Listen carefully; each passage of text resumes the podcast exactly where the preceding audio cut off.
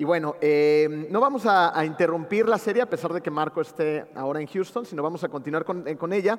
Hemos estado viendo una serie que se ha tratado acerca de los encuentros de personas eh, con Jesús. Ha estado muy bonita, en realidad a mí me ha llegado mucho al corazón y el día de hoy vamos a continuar con un personaje más. Muy bien, ¿están listos? Sentirnos valorados es una de nuestras necesidades más básicas como personas. creo que por eso la gente se compara y muchas veces por eso también nos metemos en un montón de problemas.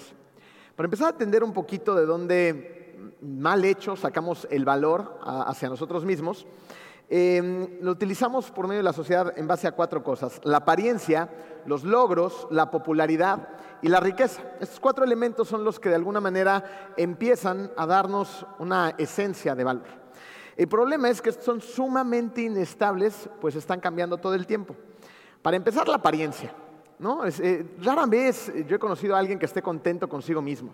Si estás gordito, porque estás gordito. Estás muy flaco, porque estás muy flaco. Si tienes mucho pelo, porque tienes mucho pelo. Estás pelón, porque estás pelón. Si eres chino, porque eres chino. Si eres lacio, porque eres lacio. O sea, siempre estamos inconformes.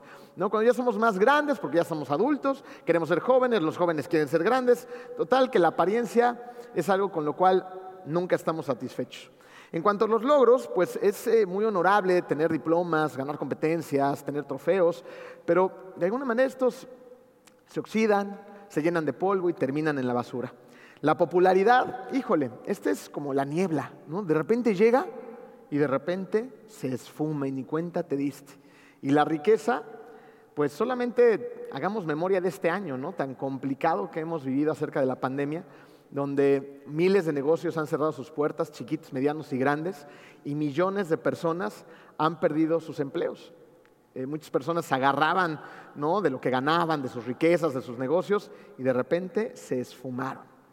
Y sin embargo, a pesar de que nos damos cuenta de que estas cosas van y vienen, eh, nos eh, enfocamos nuestro valor en ellos. Y es por eso que muchas veces nuestra autoimagen se empieza a deteriorar. Y como nos vamos deteriorando, entonces pensamos, pues ¿qué importa cómo vivo la vida? ¿No? Vamos a darle vuelo al hilacha. Pero la realidad es que sí importa mucho cómo vives tu vida. Y de hecho, ¿a quién crees que le importa muchísimo?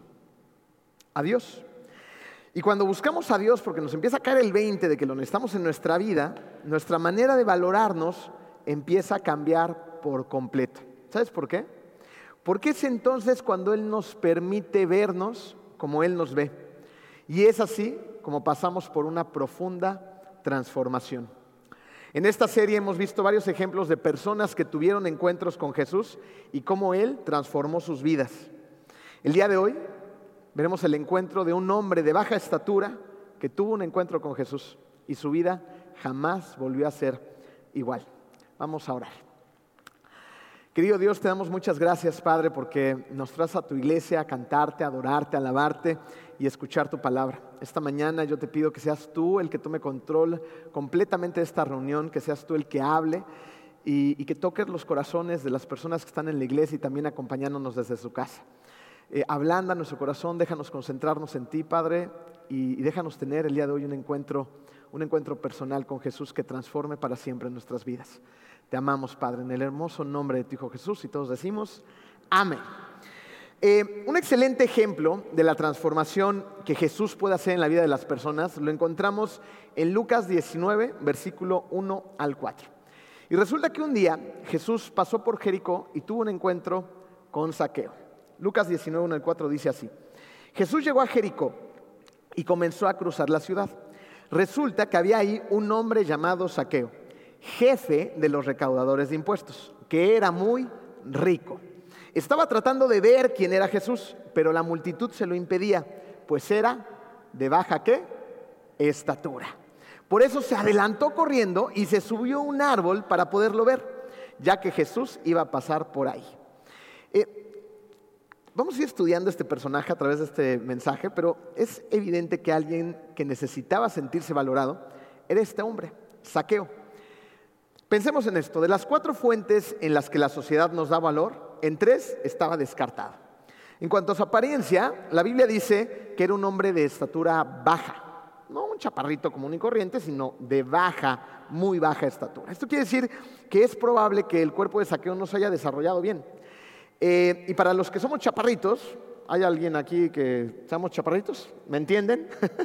¿No? Cuando estamos en la secundaria, en la primaria, eh, hasta cierto punto sufrimos de bullying, ¿no? O sea, nos molestan, eh, es, es todo un tema.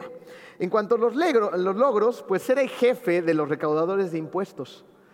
Eh, recordemos que en aquel entonces los recaudadores de impuestos eran personas eh, no gratas en la sociedad. Eh, estaban bajo el yugo de Roma y, tenían que reunir los impuestos para pagárselos a ellos. Y los que lo hacían eran los mismos israelitas que le cobraban los impuestos a los israelitas. Por lo tanto, nadie admiraba lo que hacía, porque además los recaudadores de impuestos tenían fama de que se quedaban ellos una lana, o sea, eran medio ladrones. Por lo tanto, en cuanto a la popularidad, pues todo el mundo veía a Saqueo como un traidor y era odiado por toda la ciudad. Sin embargo, Saqueo era una persona como tú y yo y buscaba encajar, buscaba ser parte, quería tener gente a su alrededor. Y como dice la frase, era tan pobre, pero tan pobre que lo único que tenía era dinero. Y por lo mismo es probable que Saqueo se sintiera solo y amargado. Es probable que los únicos amigos que tenía estaban con él por interés y su sentido de valor propio estaba por los suelos. Pero ese día todo cambió. Tuvo un encuentro con Jesús y Saqueo nunca volvió a ser el mismo. ¿Por qué pasó esto? Porque él supo lo valioso que era para Dios. Es impresionante ver la cantidad de jóvenes y de adultos que sufren con una baja autoestima. Muchas veces sufrimos porque no sabemos lo valioso que somos para Dios. Personas que están llenas de potencial, pero que no lo pueden ver. Y cuando esto pasa, nuestra vida empieza a colapsar. Esto sucede porque muchas veces estamos esperando la aprobación de la gente por encima de la aprobación de Dios. Y es evidente que cuando hacemos esto, esto nos deja sin esperanzas. Porque ante la gente nunca vas a dar el ancho, siempre te vas a quedar corto. Así que si tú te has sentido, te sientes bajo de valor, estás en el lugar indicado, pues Jesús es la fuente de toda esperanza. Esta historia que estamos viendo nos va a permitir aprender tres verdades acerca de este encuentro. Vamos a ver la verdad número uno. No importa qué tan pequeño me siento, Jesús está al pendiente de mí. Saqueo era un hombre muy rico ha alcanzado todas sus metas materiales, de hecho las ha rebasado, pero a un altísimo costo. Por lo tanto, no creemos que haya sido un hombre muy feliz. Pero un día se entera que Jesús va a llegar a la ciudad. Recordemos que en ese momento Jesús ya era un hombre muy famoso, las multitudes lo seguían, querían algo de él estaba revolucionando todo, todo el mundo lo quería escuchar, quería saber acerca de sus milagros, quería verlo, quería escucharlo, quería sentirlo. Así que este Jesús va llegando a Jericó y multitudes lo van siguiendo y multitudes lo están esperando. Y de repente aquí aparece Saqueo, el personaje del día de hoy. Un personaje lleno de curiosidad. Quiere ver a Jesús con sus propios ojos, pero no puede porque es de bajo estatura. Entonces, yo me imagino a Saqueo por ahí corriendo entre la multitud. Y, recordemos que Saqueo es un hombre hasta cierto punto importante, es el jefe de los recaudadores de impuestos. Por lo tanto, eh, no es un hombre que se le vea corriendo por ahí entre la multitud, sino un hombre que seguramente caminaba, con cierta autoridad entre los demás y le abrían el paso, lo que sea, lo odiaban, pero tenía un alto cargo, un alto puesto. Y de repente ves a Saqueo corriendo entre ellos. ¿no? A lo mejor tratándose de subir en alguna persona entre los hombros para ver si logra ver a ese Jesús que viene por ahí pero no lo logra. Así que de repente ve a lo lejos un árbol, un árbol de sicomoro. ¿No? Estos árboles tienen una característica que hace que sus raíces eh, se eleven por encima de la tierra y sean relativamente fáciles de escalar. Así que Saqueo seguramente se aproxima al árbol y empieza a tratarlo de escalar. Encuentra una rama desde donde puede ver a lo lejos y se agazapa a ella. Y ahí ahora sí está en primera fila tratando de ver a Saqueo. Yo no sé si ustedes perciben esto, pero para mí es asombroso lo que este hombre está dispuesto a hacer. Pero más asombroso aún es lo que hace Jesús. Jesús va a caminar directamente al árbol y se va a detener ahí. Lucas 19:5. Llegando al lugar, Jesús miró hacia arriba.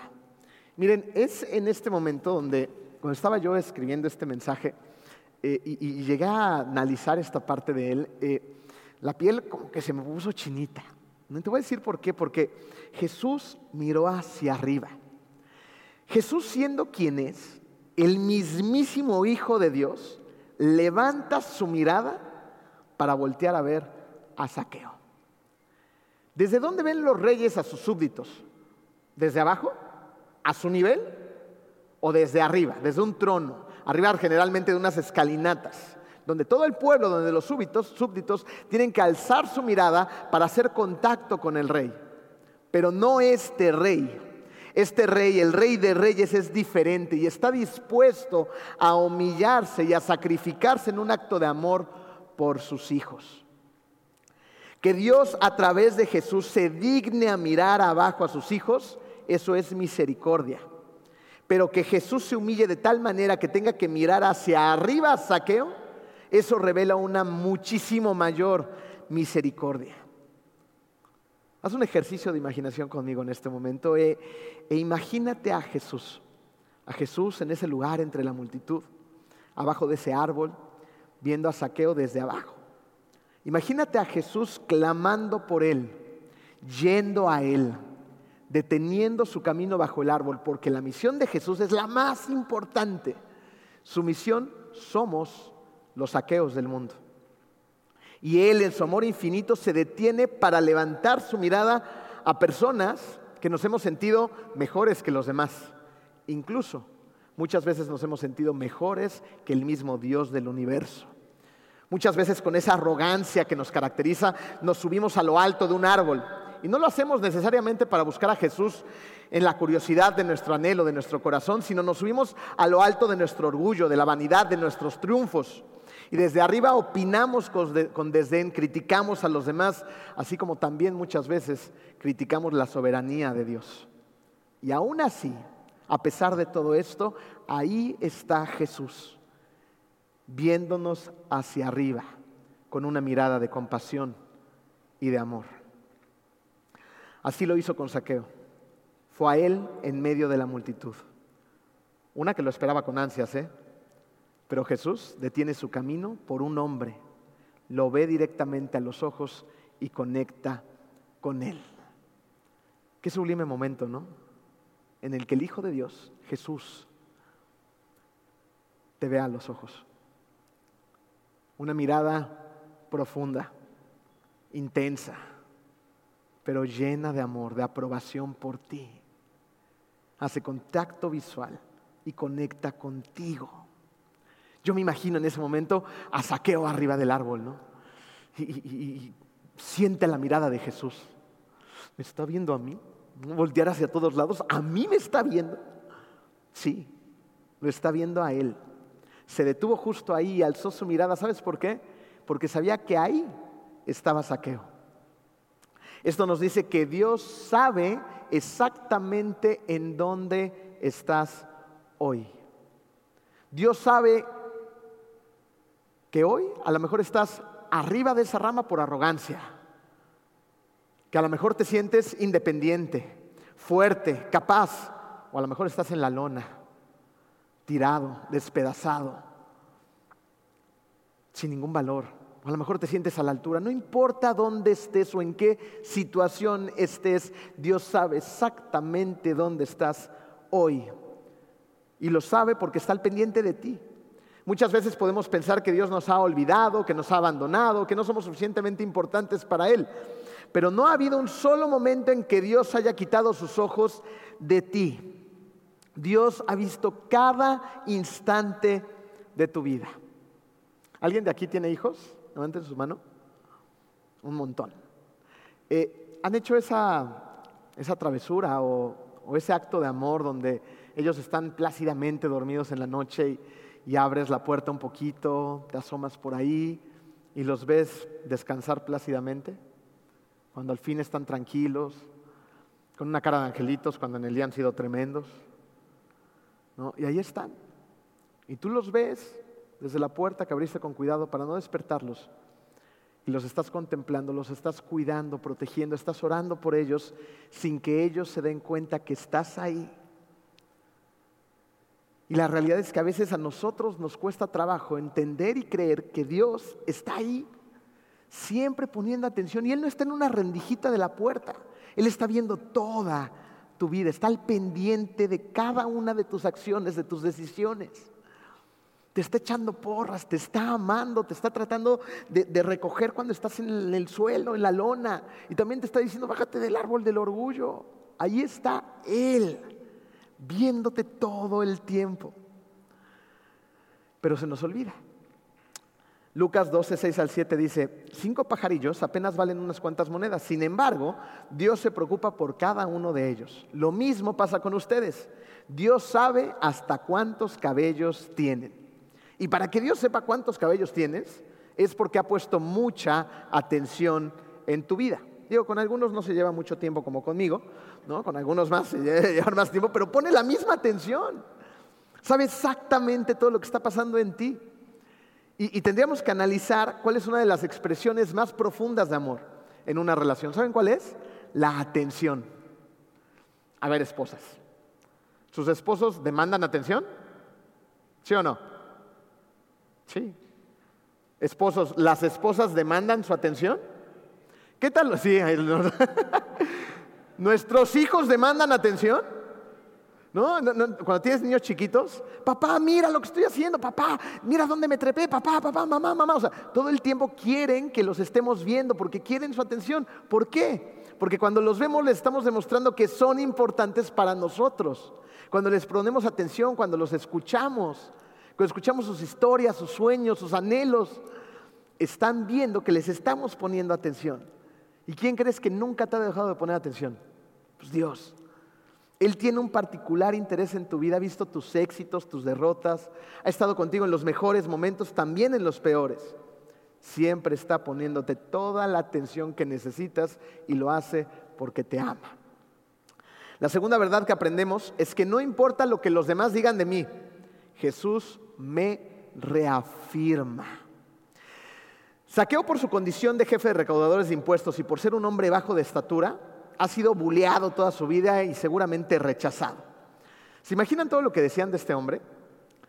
Era motivo de chismes, de críticas, y ahora que había tomado la osada decisión de treparse a un árbol como si fuera un niño, le iba a ir peor que nunca.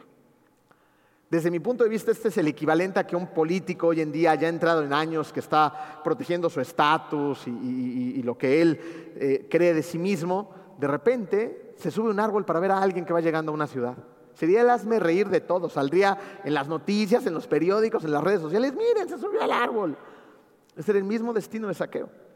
Pero saqueo sin importar las consecuencias, ya sea que las haya pensado o no, ya estaba ahí, encima de ese árbol. Lucas 19:5, vamos un poquito más adelante. Jesús miró hacia arriba y le dijo, saqueo. O sea, no basta con sorprendernos Jesús que entra entre la multitud, se para abajo de ese árbol y hace contacto visual y ve directamente a los ojos a este hombre. Ahora lo llama por su nombre. La impresión de saqueo no solamente me está viendo a mí, ahora sabe mi nombre. Eso quiere decir que Dios no solamente sabe dónde estás, también sabe perfectamente quién eres. Cuando Jesús ve a Saqueo y le llama por su nombre, le está demostrando que lo conoce Jesús ve todo lo que es saqueo, por fuera y por dentro. Y Jesús reconoce en él a toda esa multitud de personas que están a su alrededor, que no tienen rumbo, que no tienen esperanza, que están perdidas, que no saben que tienen un propósito en esta vida para el cual han sido creados. Jesús ve a Saqueo y ve lo que hay en él, y en él ve a todo Israel, pero también nos ve a nosotros y Él sabe que si Él no está en tu vida y en la mía, somos como ovejas sin pastor. Él sabía todo de ellos, como lo sabe todo acerca de ti. Sabe que sin Él estamos completamente perdidos. Sabe cuánto lo necesitamos y se preocupa de una manera personal por ti.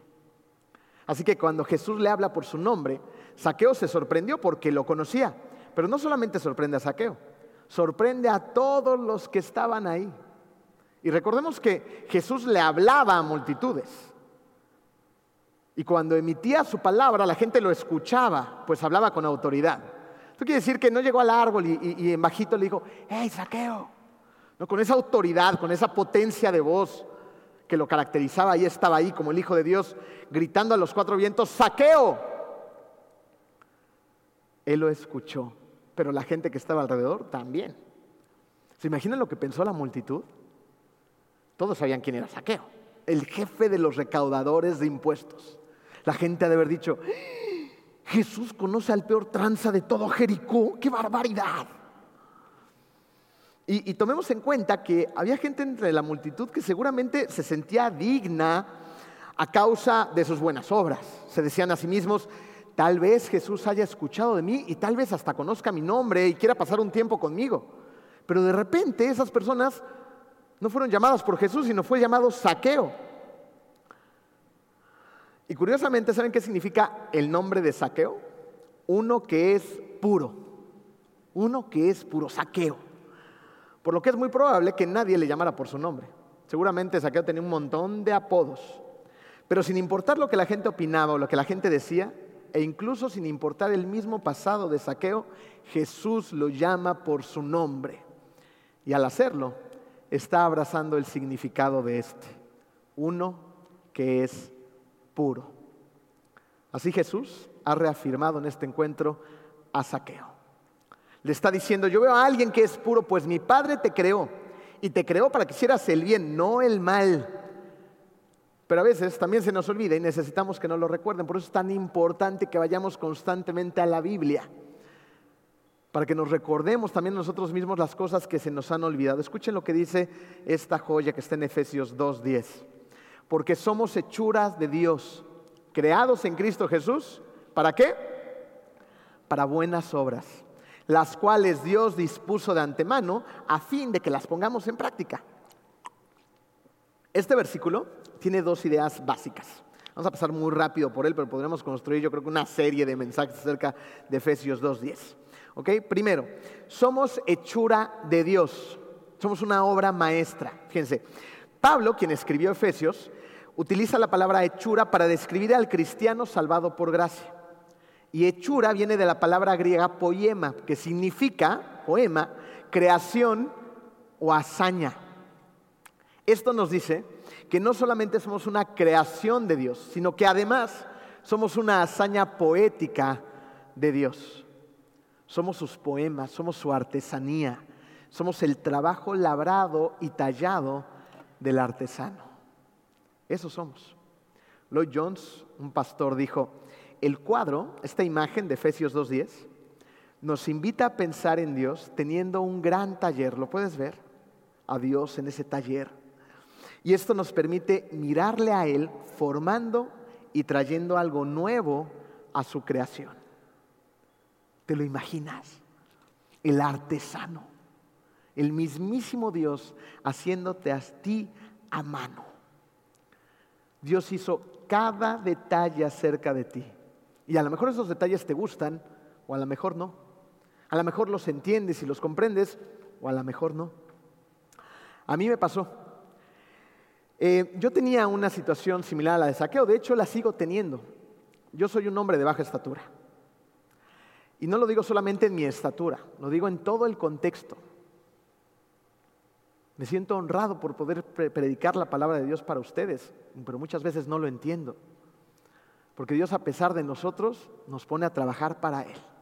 No les voy a predicar acerca de mis conflictos existenciales de hoy, en día, pero sí de los de la adolescencia. Y se sentía, eh, recordando, eh, yo sentía en la adolescencia eh, que estaba medio traumado acerca de mi baja estatura, porque de repente por ahí de quinto, sexto de primaria, yo me di un estirón, pero fue el único estirón de mi vida. Entonces, de repente, de ser pues de mediana estatura, me fui hasta arriba en la fila, ¿te acuerdas? Cuando te formaban en la escuela, cuando íbamos a la escuela. ¿Okay? Y, los formaban por estatura. Entonces, de repente en quinto y sexto yo estaba hasta, hasta los altotes, ¿no? Sí, híjole. Dije, Dios ya rompió la maldición con mi papá, ¿no? Que es bien chaparrito, yo voy a ser más alto con él, yes. Pero llegó primero de secundaria, segundo de secundaria, tercero de secundaria, y pero rápidamente atrás era el segundo o el tercero en la fila. Y la verdad es que sí me pegaba, o sea, no me gustaba estar chaparro. Entonces empecé a desarrollar un mal hábito, yo en mi inocencia, en mi niñez, eh, según yo, si me colgaba de, ciertos lugares, eh, me iba a estirar un poquito más. ¿no? Entonces, qué tonterías hace uno de chamaco, pero bueno. Entonces me colgaba de las escaleras, de la escuela, de los pasamanos, de todos lados. Y se me empezó a desarrollar un mal hábito. Estaba colgado como chango. y no crecí ni un centímetro, no lo intenten. Eh, y un día, esta historia tiene muchas aristas, eh, solamente voy a tocar uno en particular, porque esa noche sucedieron muchas cosas en este accidente.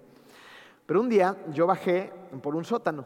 Este sótano tenía una, una tapa en el piso que se alzaba por medio de una aldaba y cuando se alzaba era una tapa muy pesada de pura madera de, veras, ¿no? como las maderas chafas hoy en día, ¿no? madera de esa maciza, y alrededor de la tapa era puro hierro forjado que cuando caía encajaba perfectamente en, no sé, en una especie de cajillo de herrería también. Entonces yo iba bajando las escaleras y ¿qué creen que hice? Me colgué. Y la tapa se me vino encima y me despedazó los cuatro dedos de la mano derecha. Si yo hubiera sido un poquito más alto, estoy hablando de un par de centímetros, ¿eh? la tapa no me hubiera caído en la mano porque la mano me quedó así, me hubiera caído en la cabeza y hubiera sido una desgracia. Era tan pesada que yo no creo ni siquiera haber sobrevivido a algo así. Esa fue la primera bendición. Pero la segunda bendición, y muchísimo más importante que esta, fue que a raíz de, esta, de este accidente yo tuve que permanecer eh, largos periodos de tiempo hospitalizado porque estaban tratándome de reconstruir la mano. Entonces me hacían una cirugía tras otra, tras otra, tras otra, para ir reconstruyéndola. Y ahí en el hospital tuve mi primer verdadero encuentro con Dios. En medio del dolor, que había dolor físico, había preocupación de mis papás, podía perder la mano y luego estaban pensando en los traumas que esto me iba a generar porque era un jovencito y, la mano y, nunca va a tener una novia, ya saben, todas esas cosas. Entonces había como que diferentes perspectivas que todos estaban viendo y, pues la mía, ¿no? que finalmente pues yo era el que estaba sufriendo. Pero en medio de todo ese conflicto, Dios me mostró su amor lo sentí de una manera sumamente especial, que nunca voy a olvidar. Tuve mi primer encuentro con Jesús. Yo creo que algo parecido le pasó a Saqueo. Si Saqueo no hubiera sido bajito, no hubiera tenido la necesidad de subirse al árbol. Y tal vez no hubiera tenido un encuentro con Jesús. ¿Lo logras ver? Todos los detalles de tu persona, todas las características, a veces esas que renegamos tanto, fueron formadas por un artesano, por Dios, para algo. Tu complexión, tu altura, tu cabello, tu nacionalidad, tu idioma, cosas internas y externas. Somos hechura de Dios, somos una obra maestra.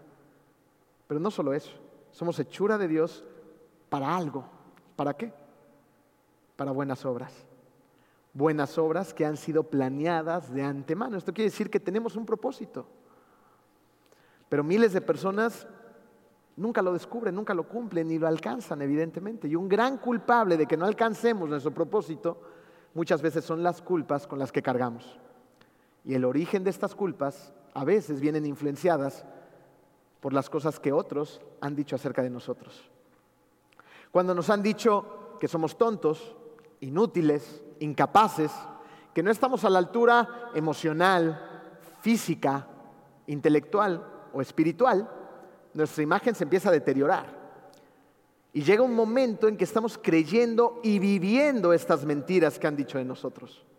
Y quienes cargan culpa son controlados por sus recuerdos, permitiendo que su futuro sea controlado por las mentiras del pasado. Y recordemos que somos el resultado de las decisiones y de las cosas que creímos en el pasado, pero no tenemos que ser prisioneros del mismo. El propósito de Dios no está sujeto a tu pasado. ¿Se acuerdan qué pasó con Moisés? Dios convirtió a ese asesino, a Moisés, en un tremendo líder. Gedeón este cobarde que se llamaba así. Dios lo convirtió en un valiente héroe. ¿Por qué? Porque Dios les dijo lo que era verdad acerca de ellos y ellos le creyeron. Ellos le creyeron. Ahí está la clave. Dios se los dijo, pero ellos creyeron. Y así vivieron las buenas obras que Dios tenía planeadas de antemano para sus vidas. Y lo mismo quiere para nosotros. Él quiere que le creamos a Él, no a la gente que nos ha dicho palabras destructivas, porque Dios te ve realmente como Él te hizo.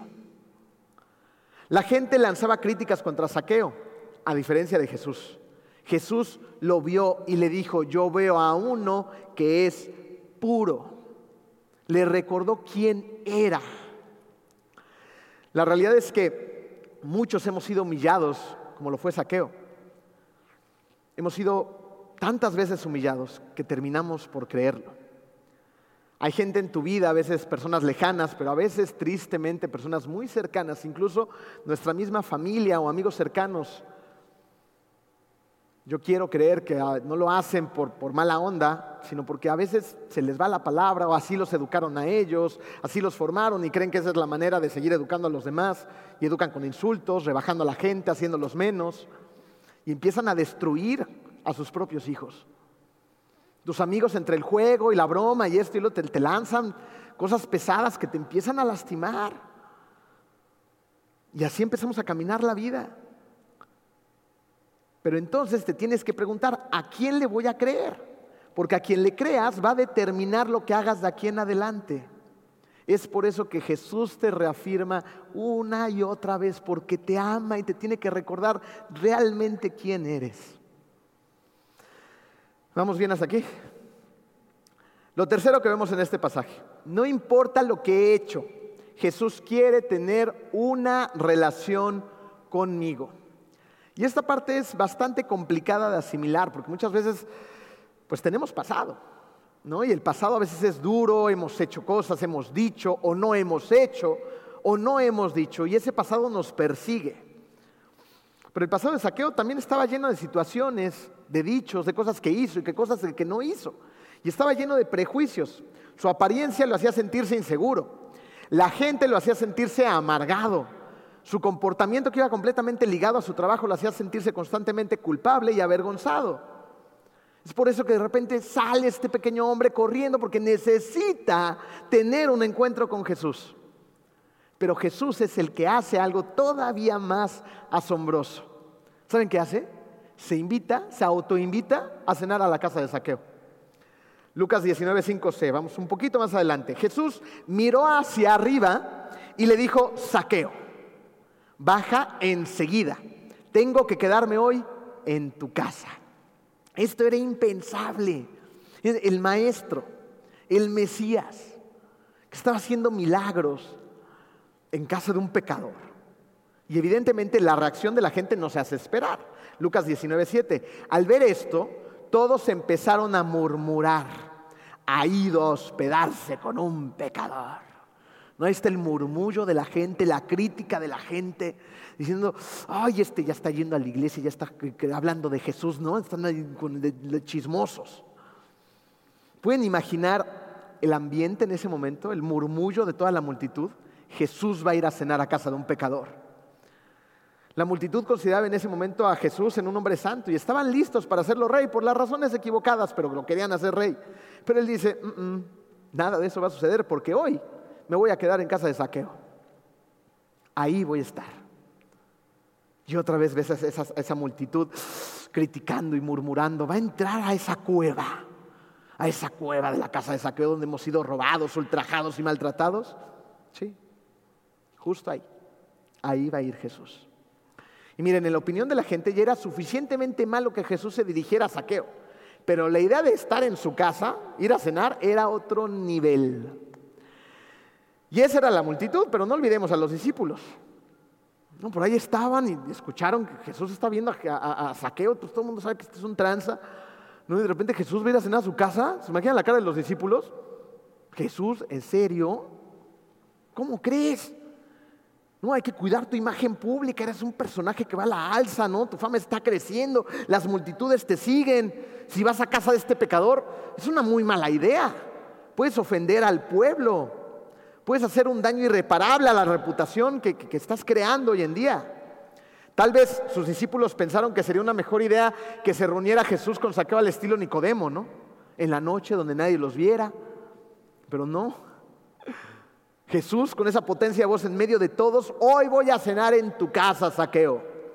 Esta idea rayaba en la locura, pero ese es Jesús. está dispuesto a ir por ti, a alcanzarte donde quiera que estés y entrar directamente a tu casa. Así, sin más ni menos, Jesús se ha autoinvitado a casa de Saqueo porque él sabe que Saqueo carga con tanta culpa que no se va a atrever a invitarlo a él.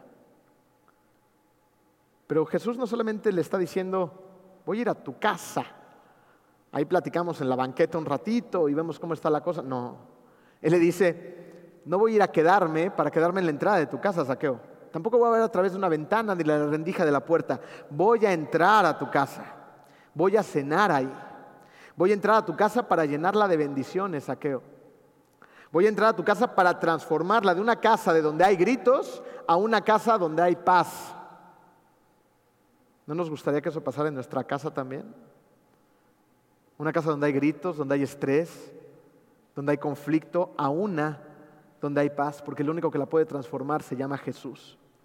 Voy a entrar a tu casa, una casa donde hay malos hábitos, para transformarla en una donde hay disciplinas espirituales que prevalezcan. Voy a entrar a tu casa, saqué donde hay robo, donde hay maldad, para convertirla y transformarla en una casa generosa que da lo que tiene a los demás. Una casa que alaba mi nombre. Jesús le está diciendo, tengo que entrar hoy, hoy en tu casa, apresúrate pues no solamente vengo a verte a los ojos, sino vengo a compartir los alimentos contigo, estar en la intimidad y a quedarme por siempre en tu hogar. Él quiere entrar a tu casa y vivir contigo por la eternidad.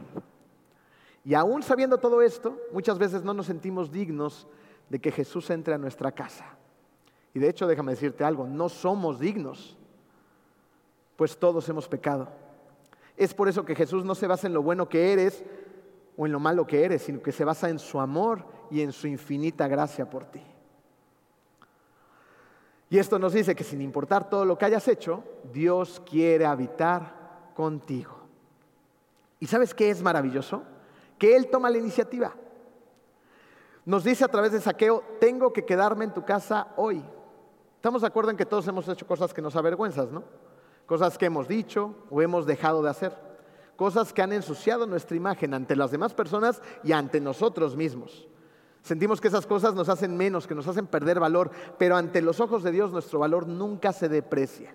Jesús dijo en Juan 6:37, todos los que el Padre me da, vendrán a mí. Y al que viene a mí, ¿no lo qué? No lo rechazo. No lo rechazo. Así que Dios está al pendiente de ti, te reafirma, y quiere tener una relación contigo. La pregunta final es, ¿cómo deberíamos responder a Jesús cuando Él quiere entrar a tu vida? ¿Cómo? La respuesta nos la da también Saqueo. Lucas 19, 6. Así que se apresuró a bajar y muy contento recibió a Jesús en su casa. de volada bajó y dijo, oh, yes, Jesús va a venir a mi casa. Estaba contentísimo. Esto nos dice que debemos de aceptar contentos su invitación. Saqueo se dio cuenta de que Jesús le estaba lanzando la mejor invitación de su vida. Jesús le estaba diciendo, acéptame en tu vida y vamos a borrar todo tu doloroso pasado. Vamos, vas, a, vas a renacer de nuevo y vamos a iniciar una relación que va a cambiar y te va a transformar para siempre, Saqueo.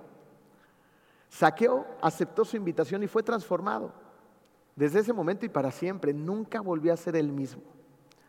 Aquí vemos la transformación de Saqueo en Lucas 19, 8 al 10. Mira, Señor, dijo Saqueo, ahora mismo voy a dar a los pobres la mitad de mis bienes. Y si, en, algo he defraudado a alguien, le devolveré cuatro veces la cantidad que sea. Escuchen la respuesta. Hoy ha llegado la salvación a esta casa, le dijo Jesús, porque el Hijo del Hombre vino a buscar y a salvar lo que se había perdido. Jesús fue a buscar a Jericó a un hombre de baja estatura y muchas cosas cambiaron en su vida. Lo que nos deja ver la Biblia rápidamente es que Saqueo era un hombre muy avaro. El rey de la vida de Saqueo era el dinero, las riquezas. Jesús lo toca, nunca más lo vuelve a, a dejar igual. Y de un hombre avaro lo convierte en un hombre generoso.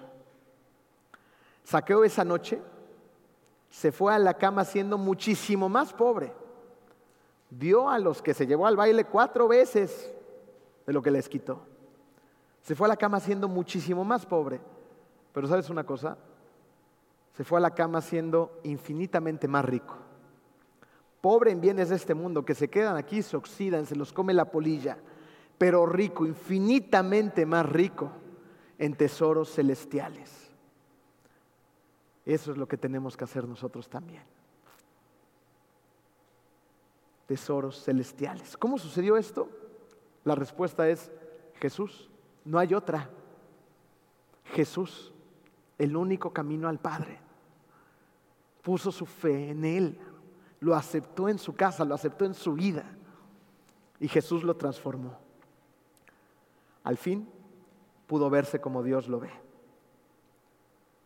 Jesús nos dice a todos, déjame reafirmarte, déjame pasar a cenar contigo para iniciar nuestra relación. Tengo planes infinitamente maravillosos para ti, pero me tienes que aceptar. Acepta, acepta esa invitación que te lanza Jesús y permite que te transforme. Hoy estamos aquí por diosidencias. Dios te trajo a esta iglesia. Dios te está lanzando una invitación acerca de su Hijo. Y sin importar en qué árbol estés subido por curiosidad, por egocentrismo, por lo que sea, te está lanzando una clara invitación. Póstrate de rodillas e inicie una relación con Jesús. La pregunta es, ¿la aceptas? Nuestra oración es que cada uno de ustedes tenga una relación real y personal con Jesús. Vamos a orar. Querido Dios, te damos muchas gracias, Padre, porque tú nos hablas a través de tu palabra. Te damos gracias, Señor, porque tú nos has reafirmado el día de hoy y nos has recordado un montón de cosas acerca de quién somos verdaderamente ante tus ojos. Somos hechura de Dios.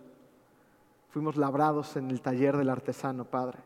Fuimos creados para buenas obras y sin importar cómo nos sentimos, Tú nos hablas directamente al corazón, nos dices, te estoy viendo a los ojos, te conozco por nombre, conozco por todos tus anhelos, todos tus sueños, todas tus dificultades y quiero tener una relación contigo. Hoy, Padre, te pido que muchas personas te acepten en su corazón, que empiece ese proceso de transformación que nos enseñó Saqueo, en el cual nunca volvamos a ser iguales, que vayamos madurando en Cristo que iniciemos ese proceso de santificación y que nos acerquemos cada vez más a ti, cada vez más a ti y nos parezcamos a tu Hijo Jesús hasta que un día estemos en tu presencia. Y cuando estemos en tu presencia, tú nos veas a los ojos en la entrada de esa eternidad y nos digas bienvenido, siervo bueno, siervo bueno y fiel. Esa es nuestra oración. Gracias, Padre, por lo bueno que eres a pesar de nosotros. En el nombre hermoso de ti, Hijo Jesús. Amén.